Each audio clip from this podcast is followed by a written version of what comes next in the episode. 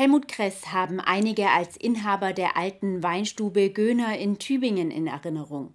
In den 60er Jahren machte er eine Ausbildung bei der Stadtverwaltung Tübingen. An seinem Arbeitsplatz wurde er 1961 verhaftet. Sein Vergehen ein Liebesbrief an einen Mann. Das hatte erhebliche Folgen für die weitere Laufbahn von Helmut Kress. Mehr als 60 Jahre später entschuldigte sich die Stadt für ihr damaliges Verhalten. Inmitten der derzeit im Tübinger Stadtmuseum zu sehenden Ausstellung Queer durch Tübingen, die sich der Geschichte von Lesben, Schwulen, Bisexuellen, Transgender, Transsexuellen, intergeschlechtlichen und queeren Menschen in der Universitätsstadt widmet, entschuldigte sich Oberbürgermeister Boris Palmer diese Woche bei Helmut Kress. Dieser war in den 60er Jahren als Teenager wegen eines Liebesbriefs verhaftet worden. Ich habe eine Lehre gemacht im Technischen Rathaus von Tübingen als technischer Zeichner, manche sagen Bauzeichner, und äh, habe in meinem Schreibtisch äh, einen Brief drin gehabt, einen Liebesbrief an einen Mann, den ich aber nicht abgeschickt habe und den muss mein Lehrmeister gefunden haben und ihn weitergegeben an unseren Chef, das war der Oberbürgermeister Gmelin damals. Und der Oberbürgermeister hat in dem Brief homosexuelle Handlungen gesehen. Das damalige Stadtoberhaupt zeigte Helmut Kress beim Amtsgericht an, der daraufhin an seinem Ausbildungsplatz öffentlich verhaftet wurde. Und eines Tages kam Kriminalpolizei und hat mich verhaftet und in Handschellen abgeführt und in die, zur Kriminalpolizei gebracht. Die war damals noch in der Gartenstraße. Und da haben sie mich von morgens bis abends verhört. Doch damit nicht genug. Aufgrund des verhängnisvollen Schriftstücks wurde Kress zu 14 Tagen Einzelhaft im Jugendarrest in Oberndorf am Neckar verurteilt. Möglich war dies aufgrund des damals im Gesetzbuch vorhandenen Paragraphen 175.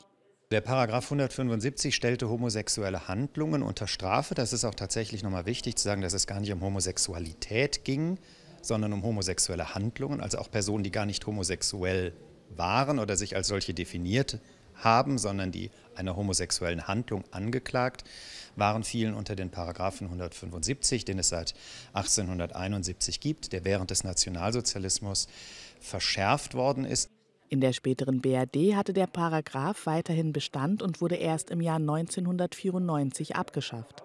Und es hat jetzt bis zum Jahr 2017 gedauert, bis der deutsche Staat auf Basis eines Gutachtens, was von einem Münchner Juristen erstellt worden ist, festgestellt hat, dass dieser Paragraph ein Unrechtsparagraph gewesen ist. Seit 2017 sind alle Personen, die nach 175 vorbestraft waren letztlich, ähm, sind sie rehabilitiert und haben äh, entsprechend ihrer Haftzeit eine Entschädigungssumme enthalten, die natürlich nicht das aufwiegen kann, was ihnen an Unrecht widerfahren ist.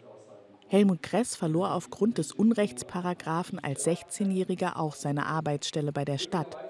Tübingens aktueller Rathauschef verurteilt die Handlungen seines Vorgängers Hans Gmelin. Dass Gmelin den jungen Lehrling damals angezeigt hat, empfinde er als falsch, so Palmer.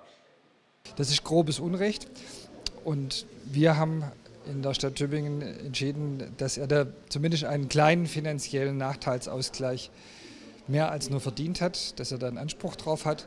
Und deswegen hat er einen Scheck von der Stadtverwaltung erhalten. Und fast noch wichtiger, wir haben ihm heute einen Empfang bereitet, um Dank zu sagen, dass er uns mitteilt, wie es ihm ergangen ist. Dazu gehört große innere Stärke. Und ich persönlich muss auch sagen, um Entschuldigung zu bitten, denn ihm ist durch die Stadt grobes Unrecht widerfahren. Kress, der von den meisten Anwesenden im Kornhaus nur Poldi genannt wird, freut sich darüber, dass sich die Stadt nun offiziell bei ihm entschuldigt.